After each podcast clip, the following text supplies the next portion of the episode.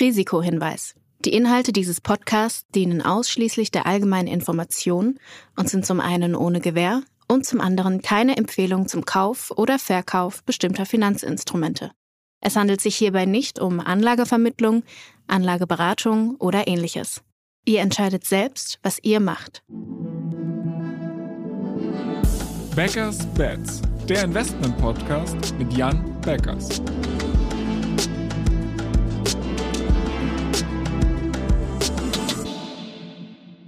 Moin Jan. Hallo Florian. Allererste Folge im Juli. Du weißt, was Sache ist, was bei uns heute ansteht. Ähm, wir werden ein bisschen zurückblicken und zwar auf das abgelaufene Quartal. Ähm, bevor wir aber auf euren Fonds im Konkreten zu sprechen kommen, habe ich mir gedacht, lasst uns vielleicht erstmal einen Blick zurückwerfen auf die Makrolage. Was ist generell an den Börsen in den letzten drei Monaten passiert? Ja, gerne. Also ich würde sagen, die, die Makrolage hat sich äh, eigentlich langsam, aber stetig äh, weiterhin verbessert. Ähm, das heißt, Inflation kommt irgendwo langsam runter. Ähm, äh, äh, die Notenbanken sind zwar noch nicht ganz am Ende ihres Hiking-Zykluses, aber es setzt sich ganz klar die die Gewissheit durch, dass wir jetzt nicht mehr allzu weit äh, davon entfernt sind. Das ist natürlich erstmal sehr gut äh, für unser Universum und man konnte auch äh, in dem Trading beispielsweise sehen, dass die Aktien jetzt nicht mehr im selben Maße wie letztes Jahr auf, auf Zinsen reagiert haben, sondern dass wir einfach in einem Umfeld jetzt waren, wo einfach wieder ganz individuell Technologien und individuelle Unternehmensergebnisse eigentlich das, das Bild in äh, Q2 geprägt haben. Das war natürlich insgesamt ein sehr erfreuliches äh, Umgebung für, für uns als Stockpicker. Du hast jetzt gerade schon so ein bisschen angeteasert, erfreuliche Umgebung für euch als Stockpicker. Ähm, was konkret bedeutet das für BitCapital? Genau, also ich sag mal, unsere Fonds äh, konnten in Summe im zweiten Quartal beispielsweise, wenn wir jetzt mal auf den Guild 30 gucken, äh, knapp 28 äh, Prozent äh, an der Stelle zulegen. Der Fintech-Fonds ähnlich stark, der breiter aufgestellte Global Leaders immerhin auch noch mit plus 15 äh, Prozent. Ähm, und ja, das waren auf jeden Fall auch im Kontext dessen, was die Märkte sonst so gemacht haben, sehr, sehr erfreuliche Ergebnisse im zweiten Quartal. Lass uns doch da gerne mal so ein bisschen detaillierter einsteigen. Was waren denn so die Top-Performer? Was hat die Rendite der Fonds getrieben? Also es waren tatsächlich eigentlich äh, überwiegend unsere großen High-Conviction-Positionen, über die wir auch äh, häufig schon gesprochen haben. Äh, die Nubank hat beispielsweise sehr starke Ergebnisse äh, geliefert, ähm, war unsere größte Holding, äh, hatten wir so antizipiert, war natürlich schön, dass es dann so gekommen ist. Duolingo hat auch ebenfalls sehr starke Ergebnisse veröffentlicht. Äh, Uber, Shopify, einfach insgesamt durch die Bank kann man sagen, dass einfach fast alle Unternehmen dort wirklich gut geliefert haben. Insofern gab es eine Reihe von Unternehmen, die einfach auf Fondslevel irgendwie ein paar Prozent an Contribution geliefert haben. Und auf der anderen Seite gab es ein paar andere Unternehmen, wie beispielsweise ein Baidu oder sowas, äh, die vielleicht negativ geliefert haben, äh, äh was das Ergebnis angeht, was dann aber eher so im Bereich von irgendwie 0,3, 0,4, 0,5 Prozent oder so Detraction an der Stelle war. Hm, jetzt hattest du gerade gesagt, eigentlich ist das Makroklima ganz toll. Warum hat zum Beispiel ein Baidu jetzt nicht so gut performt? An Baidu hat äh, einfach in dem Quartal, glaube ich, jetzt, ich sag mal, hing vor allen Dingen an äh, äh, primär chinesischen äh, äh, Ereignissen innerhalb des, äh, des Landes. Ähm, und in, in China äh, muss man sagen, ist auch, äh, ich sag mal, das Thema generative künstliche Intelligenz an der Stelle noch viel mehr in den Kinderschuhen, als es äh, jetzt hier im Westen an der Stelle ist. Und äh, deshalb gab es dort jetzt auch, was AI-Themen angeht, äh, nicht so ein, äh, ich sag mal, besonders starkes äh, Kursfeuerwerk, wie wir es hier teilweise in anderen äh, Bereichen bei westlichen Unternehmen gesehen haben. Mit Blick auf die Top-Performer hattest du gerade schon gesagt, dass wir jetzt ja schon einige Monate über eine Nubank sprechen. Wir sprechen schon seit einigen Monaten über Duolingo. Ich glaube, du hattest auch ein Uber hier schon das eine oder andere Mal erwähnt und so weiter. Ähm, ist die These jetzt nicht irgendwie aufgegangen und ihr sagt Haken dran, lass uns weiterziehen zu was Neuem oder siehst du genau dort äh, noch große Upside, nachdem jetzt teilweise diese Aktien um 100 Prozent wie im Fall von Duolingo angezogen haben? Ähm, wir haben teilweise dann eben auch gerade im Fall von, von Duolingo durchaus äh, viele Gewinne im Quartal äh, an der Stelle mitgenommen, eben weil wir gesagt haben, äh, diese massive Unterbewertung, äh, die zwischendurch bestanden hat, die wurde jetzt zumindest mal zum Teil aufgelöst ähm, und äh, ähm, es bleibt definitiv äh, einiges an Upside dort, aber es ist jetzt nicht mehr so, es war einfach zu Ende letzten Jahres war es besonders striking. Äh, die, die Daten, die wir gesehen haben, waren hervorragend und, und trotzdem wurde die Aktie ganz massiv abverkauft und am Ende haben wir es ja dann genutzt, äh, da nochmal massiv nachzukaufen und jetzt muss ich sagen, hat der Markt eigentlich darauf reagiert, auf diese starken Zahlen, die sie so weit gezeigt haben, auch auf den guten Progress, den sie bei AI hatten.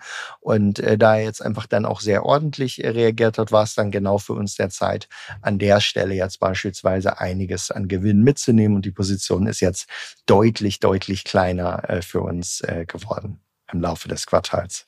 Das ist natürlich eine sehr komfortable Position, aber irgendwie stellt sie einen ja auch vor ein Problem. Wir sind gerade in einer Phase, wo es irgendwie aufwärts geht, wo die Kurse steigen und auf einmal werden dann ja Gewinne zu Geld gemacht.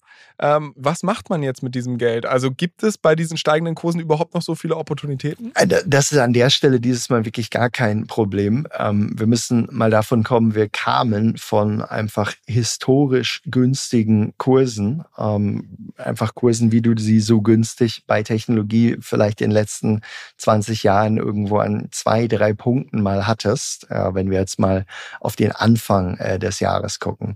Und dann war jetzt und das weiterhin das Erfreuliche. Es gab jetzt nicht diesen einhelligen Kursanstieg für alle möglichen Unternehmen, sondern der Markt war extrem selektiv dabei. Äh, ein Großteil der Tech-Unternehmen steht auch jetzt noch bei Tiefständen oder relativ nahe dran. Und das, obwohl jetzt auch in Summe äh, wenn man mal äh, durch die Bank guckt, eigentlich die, die Gewinnerwartungen äh, von vielen Unternehmen wiederum in eine positive Richtung zeigen. Das heißt so ein bisschen, äh, ich sag mal, es gab letztes Jahr eine starke Contraction, was äh, das viele Gewinnerwartungen im Vergleich zum dem, was der, was der, was der Markt vorher gesehen hat, heruntergesetzt wurden. Und jetzt dreht sich das gerade wieder. Und trotzdem gibt es durch die Bank sehr, sehr viele Unternehmen, äh, die noch gar nicht wirklich in den Kursen angezogen sind. Und auf der anderen Seite gibt es natürlich auch Unternehmen, die zwar schon in den Kursen angezogen sind, die aber ich sag mal, beispielsweise in den letzten zwei, zweieinhalb Jahren seit den vorherigen Höchstständen einfach massiv sowohl Umsätze als auch Gewinne steigern konnten. Und äh, diese Unternehmen haben dann teilweise, obwohl sie sehr ordentliche Kursanstiege zeigen konnten, äh, äh, noch gar kein Level erreicht, wo man sagen würde, die werden jetzt auch nur annähernd fair bewertet, sondern da besteht einfach jetzt noch weitere gute Upside. Und das ist eigentlich jetzt spannend, weil äh, ich glaube, wir haben auch, wenn wir jetzt mal aufs erste Halbjahr gucken, äh, auf unsere Fonds, unsere Titel einen guten Turnaround äh, äh technisch dort demonstriert. Aufs erste Halbjahr haben wir jetzt im GIL 30 51 Prozent äh, Rendite erzielt. Im professionellen Fonds sind sogar äh, 62 Prozent. Und auf der anderen Seite, wir haben immer noch eigentlich sehr, sehr günstige Bewertung in vielen Bereichen, nicht in, nicht in allen, aber in vielen Bereichen. Und äh, wir haben natürlich einen echten Treiber, was neue Technologie angeht, äh, die einfach, äh, ich sag mal, auf die nächsten ein bis drei Jahre massiven Impact auf die Unternehmensfundamentaldaten haben wird. Und das ist äh, sicherlich äh, äh generative und äh, auch nicht nur generative, sondern im Allgemeinen inzwischen AI. Jetzt ist ja aber so, dass diese generative AI ja auch viel umwirft. Also klar, es gibt so ein paar Unternehmen wie Microsoft, die sich mit ihrem Investment in OpenAI einfach sehr gut positioniert haben. Aber trotzdem ist ja jetzt einfach noch super schwer abzuschätzen, was die Konsequenzen dieses technologischen Durchbruchs sein werden. Und ob vielleicht die Firmen, also lange Zeit zum Beispiel hat man gesagt, Adobe wird ein großer Verlierer der AI sein. Ähm, jetzt hat sich irgendwie herausgestellt, dass sie es innerhalb kurzer Zeit geschafft haben, selbst eine Lösung auf den Markt zu bringen, die total in ihre Produktsuite integriert ist und super gut angenommen wird und alle hypen das Unternehmen wieder. Wie, wie versucht man das überhaupt zu predikten und ist das nicht einfach eine unkomfortable Situation, sich da jetzt schon so früh zu positionieren? Also du hast eigentlich vollkommen recht. Es wird wirklich äh, interessante Gewinner geben und es wird auch massive Verlierer geben und das hat sich ja auch im Quartal beispielsweise angedeutet, während Duolingo erstmal massiv zulegen konnte. Gab es andere Education-Anbieter, beispielsweise Check, die sind im Quartal nach Bekanntgabe der Ergebnisse mal eben um 50 Prozent gefallen. Und das nicht, weil die schlechte Zahlen schon jetzt geliefert hatten. Die Zahlen waren im Rahmen der Erwartungshaltung, also die Finanzkennzahlen. Die haben aber im Earnings Call dann gesagt, dass sie, äh, ich sag mal, am Ende des Quartals Substitution durch ChatGPT bei den Schülern, die normalerweise ihr Produkt kaufen, gesehen haben. Und das heißt, man hat diese Dispersion, dass einige Unternehmen stark gewinnen, andere stark verlieren. Ähm, und das ist natürlich erstmal für, für uns durchaus etwas Positives, weil genau dort können wir dann ja Alpha durch Selektion erzielen. Jetzt ist an der Stelle aber natürlich nicht das finale Wort gesprochen. Es kann beispielsweise auch gut sein, dass ein äh, Check den Ball gut aufnimmt und am Ende eigene Produkte entwickelt, die äh, sie wiederum nach vorne bringen. Und äh, das ist aber dann ja auch wiederum eine Chance, weil äh, ich sag mal, die kann man jetzt eben ganz besonders günstig an der Stelle einkaufen, was wir, will ich betonen, an der Stelle jetzt nicht gemacht haben. Aber es wird diese Fälle geben, wo Unternehmen erst massiv abgestraft äh, werden und dann zeigt sich, hey, die äh, sind eigentlich doch gar nicht so schlecht positioniert. Und es wird auch die anderen Fälle geben, wo Unternehmen irgendwie hervorragend aufgestellt wirken und äh, dann äh, ändern sich ein paar Gegebenheiten und äh, auf einmal sind sie es nicht mehr. Und ich sag mal, diese, ich sag mal, ähm, Dispersion bei Einzeltiteln ist natürlich eigenwaslich etwas, was, was uns erstmal sehr entgegenkommt und äh, worauf wir uns freuen, dass dieser jetzt wieder stattfindet. Auch wenn ich befürchte, dass du dir da ungern in die Karten schauen lassen möchtest, aber kannst du vielleicht so ein, zwei Titel nennen, wo du sagst, die stehen im Endeffekt auf der Liste der Kandidaten, wo du sagst, ja, noch ist der Zeitpunkt nicht gekommen, aber eigentlich too good to be true, zu günstig, könnte man mal einsammeln, wenn sie noch weiter tippen? ähm, wenn wir so drüber nachdenken würden, dann würden wir die Unternehmen jetzt erstmal selber einsammeln, bevor wir, äh, bevor wir hier äh, für, für unsere Investoren, bevor wir hier diese, diese Tipps verteilen. Aber ja, es gibt sie definitiv. Äh, ich glaube mal, es gibt einfach, ja, äh, muss man sagen, einfach, äh, ich sag mal, die potenzielle Shopping-List ist, ist lang und man hat gerade wirklich keine Schwierigkeiten, ein Portfolio mit, mit attraktiven Titeln äh, voll zu machen. Interessant. Inwiefern unterscheidet sich das zum Beispiel von der Bubble, sage ich mal so, die wir ja Ende 2021 äh, war. Ähm, inwiefern sehen wir da jetzt einen Unterschied? Weil da war es ja auch so, die Kurse sind einfach die ganze Zeit gestiegen, gestiegen, gestiegen. Hattest du da eigentlich auch kein Problem, neue Tage zu finden? Oder war es damals schon so, dass du gesagt hast, ja, okay, wir sind halt ein Fonds, wir müssen im Endeffekt die ganze Zeit investiert sein, aber eigentlich sind die Bewertungen jetzt so hoch, dass es nett wäre, wenn man mal äh, ein bisschen mehr in Cash gehen könnte und warten könnte, dass der große Dip kommt und ich dann alles günstiger einsammeln kann? Ich glaube, die, die große Schwierigkeit, wenn du jetzt auf 2021 guckst, ist natürlich, dass du sagst, okay, als Investoren haben wir irgendwie einen Horizont, den wir einnehmen, vielleicht mal von, ich sag mal, langfristig drei bis sieben Jahre oder sowas. Und wenn du mit dem Horizont irgendwo von 2021 oder sowas nach vorne schaust und du hast deine Businesspläne oder so und überlegst dir, was könnten irgendwie reasonable Multiples sein oder so an der Stelle, dann dann findest du grundsätzlich gute Unternehmen, die dir in dem Zeitraum äh, bei Erfüllung der Erwartung irgendwo, ich sag mal, solide zweistellige Renditen erzielen. Aber es werden nicht irgendwie, ich sag mal, hohe oder mittelhohe Renditen oder so an der Stelle, wenn zumindest hängt es dann an den Annahmen. Wenn du jetzt äh, äh letzten Endes schaust der, und ich sag mal dieselbe Übung machst, dann kommst du auf sehr, sehr attraktive zweistellige Renditen an der Stelle. Und ähm, jetzt ist natürlich die Schwierigkeit einfach, das Timing dann richtig äh, zu treffen an der Stelle. Und ich glaube, ähm, das ist natürlich immer die Gefahr, wenn Märkte insgesamt teuer geworden sind. Du hättest aber die ähnliche Betrachtung wahrscheinlich auch schon ein, zwei, drei, vier Jahre vorher anstellen können ähm, und wärst dann auch zum Ergebnis gekommen. Ja, so richtig ganz günstig ist es nicht. Wenn du aber auf die richtigen Unternehmen setzt, mittelfristigen Zeithorizont reinsetzt, dann wirst du einen sehr ordentlichen äh, Return an der Stelle machen. So, wenn man das jetzt macht, kann man sagen, wenn nicht wirklich massivste Sachen sich noch, äh, ich sag mal, in der Makro- oder in der geopolitischen Lage an der Welt verschieben, dann darf man einfach von dem, wo wir jetzt ausgehen, wirklich sehr attraktive Returns vor sich sehen, weil wir haben einfach noch eine Aufholphase, äh, was die Kurse angeht, äh, vor uns. Welche Rolle spielt da die Fed? Also ich meine, wir sehen jetzt zum allerersten Mal, dass Zinsen nicht mehr so angehoben werden oder seit, zum ersten Mal seit langer Zeit, dass die Zinsen nicht so schnell mehr angehoben werden, wie das mal die, der Fall war. Ähm, und jetzt sehen wir aber auch, dass sich die Wirtschaft eigentlich erholt. Also wir haben relativ gute Impulse vom Arbeitsmarkt. Ähm, könnte jetzt ja sein, dass die Zentralbanken jetzt sagen, na mein Gott, äh, können wir jetzt ja easy wieder auf die Bremse drücken, können doch wieder ein bisschen knackiger die Zinsen anheben. Erstens, wie wahrscheinlich siehst du dieses Szenario? Und zweitens, würde das deine These bedrohen?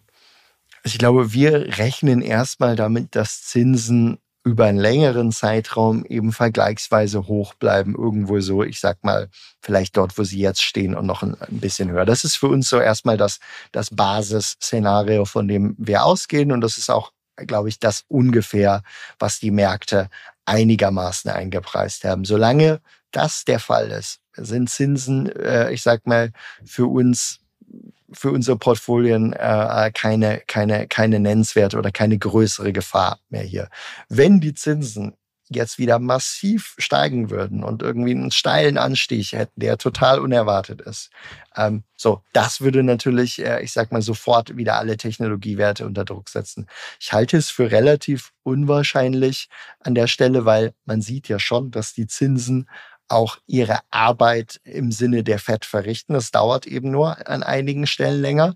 Und ich glaube auch, wir haben ja zwischendurch dann gerade im März mit der Bankenkrise in den USA gesehen, ähm, dass man vielleicht die Zinsen jetzt irgendwie in der Nähe halten kann und langsam noch anheben kann, dass sie aber eigentlich auch keinen großen Spielraum an der Stelle mehr haben, jetzt sei es aus einer Bankensicht, aber auch aus einer Sicht der Staatshaushalte, die dann natürlich weiter aus dem ins Ungleichgewicht geraten würden, hat man jetzt auch nicht ewig Spielraum, das weiter nach oben zu drücken an der Stelle. Insofern, ich sag mal, unsere Renditeerwartung, die wir einfach für uns äh, aus, aus unseren Portfolien berechnen, die gehen jetzt einfach tatsächlich davon aus, dass, ich sag mal, Zinsen länger höher bleiben, äh, äh, an der Stelle oder ein erhöhtes Level haben. Sollten die Zinsen dann wieder stark sinken im Laufe der nächsten Jahre, dann wäre das in jedem Fall nochmal ein zusätzlicher Kicker auf, auf Returns, die man daraus erwarten sollte. Ein Thema, was wir jetzt noch gar nicht besprochen haben, was aber im letzten Quartal für sehr viel Furore gesorgt hat, sind die Big Techs. Ähm, auch die haben alle sehr gut angezogen. Ähm, wir haben jetzt Apple gehabt mit der Vision Pro, darüber haben wir auch schon gesprochen, aber wir haben auch mal wieder eine Erfolgsgeschichte bei Meta gesehen. Und zwar genau in der letzten Woche, dass Threads, also quasi der Twitter-Clone, an den Start gegangen ist und die ganze Dinge ja über Nacht eigentlich explodiert ist. Ich glaube, vier, fünf Tage hat es gedauert, bis 100 Millionen Nutzer ähm, auf der Plattform waren. Wie siehst du das? Seid ihr aktuell in Meta investiert? Wenn ihr es jetzt vorhabt, wirst du es mir wahrscheinlich nicht sagen, weil dann will man äh, günstig einsammeln, hattest du ja gerade auch schon gesagt. Aber wie siehst du zum Beispiel Meta dastehen? Wie siehst du generell Big Tech im letzten Quartal, aber auch ähm, mit Blick in die Zukunft dastehen? Ja, also generell kann man sagen, das ist äh, schon im ersten äh, Quartal auch durchaus positioniert. Ähm, wir haben uns deutlich stärker als wir es vielleicht im Durchschnitt äh, aller Zeitabläufe tun, bei Big Tech-Unternehmen äh, engagiert und eben auch äh, beispielsweise was Meta angeht, eine Position eigentlich seit Anfang des Quartals gehabt und zwischendurch diese auch nochmal an der Stelle ausgebaut. Wir haben sie jetzt erst relativ kürzlich ähm, äh, dann etwas runter äh, verkauft nach den sehr ordentlichen Gewinnen, die sie ab haben, haben sie aber weiterhin einfach im Portfolio, weil wir glauben, die sind tatsächlich wirklich, wirklich gut positioniert und haben auch einen echt großen Fortschritt hingelegt. Ich erinnere mich noch dran, ich glaube, wir haben irgendwie im Q4 mal über die gesprochen. da, da äh, ich sag mal, gegen viele Leute noch vom absoluten Untergang dort aus. Die haben irgendwie auf einem KGV nahe 10 oder 12 äh, bald getradet und da hat sich die Welt inzwischen ziemlich gedreht und da muss man auch sagen, da hat Mark Zuckerberg äh, und, und sein Team eine ziemlich starke Execution gezeigt. Und jetzt genießen sie den Rückenwind sind. Ähm, wir bleiben noch etwas investiert, haben aber schon deutlich ähm, äh, Profits äh, an der Stelle mitgenommen und in, in günstigere Unternehmen wieder reinvestiert. Trotzdem vielleicht nochmal konkret nach Threads gefragt. Ähm, siehst du Threads als Bedrohung für Twitter tatsächlich, dass halt das eine Netzwerk das andere ablösen könnte? Können die koexistieren? Wird es die nächste Wachstumswette vielleicht für Meta in der Zeit, wo sie gegen TikTok im Videobereich kämpfen müssen und wo sie bei Apple halt diese Privatsphäre-Probleme haben? Also es ist jetzt definitiv zu früh, auch wenn die einen guten Start hatten, da jetzt eine, eine definitive Aussage zu treffen. Aber man kann definitiv sagen, es ist wahrscheinlich zum ersten Mal seit langer Zeit ein wirklich ernstzunehmender Konkurrent für Twitter. Und ähm, würde sagen, äh, Twitter hat da natürlich auch viele hausgemachte Schwierigkeiten. Ich denke, es gibt ja auch viele Nutzer einfach unterschiedlichster, ich sag mal, Ansichten oder politischer Richtung, die irgendwie so gar nicht mehr sich mit äh, Elon Musk an der Stelle und äh, äh, der, ich sag mal, äh, ja, ihm und äh, dem, für was er steht, identifizieren können. Allein das eröffnet natürlich auch Meta an der Stelle nochmal eine, eine gute Chance. Äh, und insofern ist absolut denkbar, dass, äh, dass, dass, dass Meta dort, äh, ich sag mal, in eine, ja, in eine ernsthafte Wettbewerbsposition jetzt gerät. Und wir haben sicherlich jetzt irgendwie, ich sag mal, zweistelligen Prozentsatz nach Chance, äh, äh, Twitter dort den Rang streitig zu machen. Kann aber auch, und das sieht man auch, ich sag mal, nach einem initialen äh, äh, Interesse-Level auch wieder abebben. Ähm, das muss sich zeigen an der Stelle. Da würde ich jetzt keine, keine allzu gewisse Aussage wieder in die eine oder andere Richtung äh, noch treffen. Eine kleine persönliche Frage am Rande. Nutzt du Twitter eigentlich für deinen Investmentprozess? Es gibt ja viele Leute, es gibt ja eine große Finance-Community dort, die sich. Ähm, ja, äh, durchaus äh, informiere ich mich äh, auch dort, habe dort auch, ich sag mal, durchaus die ein oder anderen äh, Kontakte geknüpft. Ähm, bin selber jetzt nicht besonders aktiv selber am Twittern, weil es einfach sehr viel Zeit äh, kosten äh, kann und ich die lieber in andere Sachen stecke. Aber ich bin da irgendwie Mitglied seit wahrscheinlich zehn Jahren und, und lese relativ viel und kontaktiere selektiv einige, äh, einige Leute. Aber ich habe jetzt keine, keine eigene nennenswerte Präsenz dort. Early Adopter, also quasi. Ich bin mal gespannt, ob äh, Threads auch dein Herz erobern kann, aber das äh, werden wir weiter verfolgen. Abschließend würde ich trotzdem ganz gerne nochmal so in die nähere Zukunft gucken. Und zwar stehen Quartalszahlen direkt bevor. Also wir sind kurz vor der Berichtssaison. Äh, das heißt, wir werden sehen, wie sich die Unternehmen in den letzten drei Monaten entwickelt haben. Gibt es da irgendwelche Dinge, wo ihr ganz besonders drauf achtet, wovor ihr vielleicht auch ein bisschen zittert ähm, oder was ihr ja mit großer Spannung erwartet? Genau, also wir haben uns für die Earnings äh, eigentlich äh, jetzt schon so aufgestellt, dass wir sagen, wir sind positioniert, gerade mit den größeren Positionen in Unternehmen, wo wir eigentlich dort äh, ziemlich positive Ergebnisse erwarten dürfen, einfach aus den Gesprächen mit Marktteilnehmern, die wir führen oder aus den äh, Unternehmensdaten, äh, die wir versuchen äh, engmaschig äh, zu tracken. Und ähm, insofern äh, gehen wir davon aus, dass, ich sag mal, ähnlich wie bei den letzten Earnings, da wieder ziemlich positive Resultate eigentlich in Summe ähm, bei unseren Unternehmen eintreffen würden. Wenn ich so auf den breiteren Markt insgesamt gucke, dann denke ich natürlich schon, es gab diverse Unternehmen, also zumindest einfach ein Teil der Unternehmen, äh, die im Quartal ähm, dazu gewonnen haben, einfach weil, äh, ich sag mal, sie vielleicht einen gewissen AI-Fantasie äh, äh, bedient haben, auch, auch ganz besonders aktiv, die in manchen Fällen dann gerechtfertigt ist und sich irgendwie vielleicht auch früh materialisiert, in anderen Fällen vielleicht gerechtfertigt ist, aber sich erst in ein, zwei, drei Jahren dann in nennenswerten Zahlen niederschlägt und ähm, genau in äh, manchen äh, Fällen auch äh, vielleicht gar nicht äh, sich niederschlägt. Und ich denke, da kann es dann auch für für äh, für für Investoren an der einen oder anderen Stelle mal negative äh, Überraschungen ergeben. Aber ich sag mal, wenn wir jetzt so auf unser Portfolio schauen, dann muss ich sagen, ich, ich freue mich auf die Earnings äh, Season und und denke, äh, dass äh, ja die wahrscheinlich wieder ganz gut ausfallen können. Das ist doch ein wundervolles Schlusswort. Ich würde es an dieser Stelle tatsächlich dabei belassen. Ähm, wir werden es hier auch weiter begleiten und für die Leute, die halt auf dem Weg irgendwelche Themenwünsche, Fragen, Kritik oder Feedback für uns haben, dann schreibt uns das sehr gerne an beggars-bets at financeforward.com. Ansonsten freuen wir uns natürlich sehr, wenn ihr diesen Podcast mit fünf Sternen auf Apple und Spotify bewertet und ja, beim nächsten Mal wieder zuhört, wenn wir uns anschauen, wenn wir vielleicht schon die ersten Zahlen haben. Und äh, Jan, ich freue mich sehr drauf. Äh, bis dahin. Alles klar, bis bald. Ciao, ciao. Dieser Podcast wird euch präsentiert von BitCapital und Finance Forward. Die Produktion wie auch die redaktionelle Verantwortung für die Inhalte liegen bei der Podstars GmbH.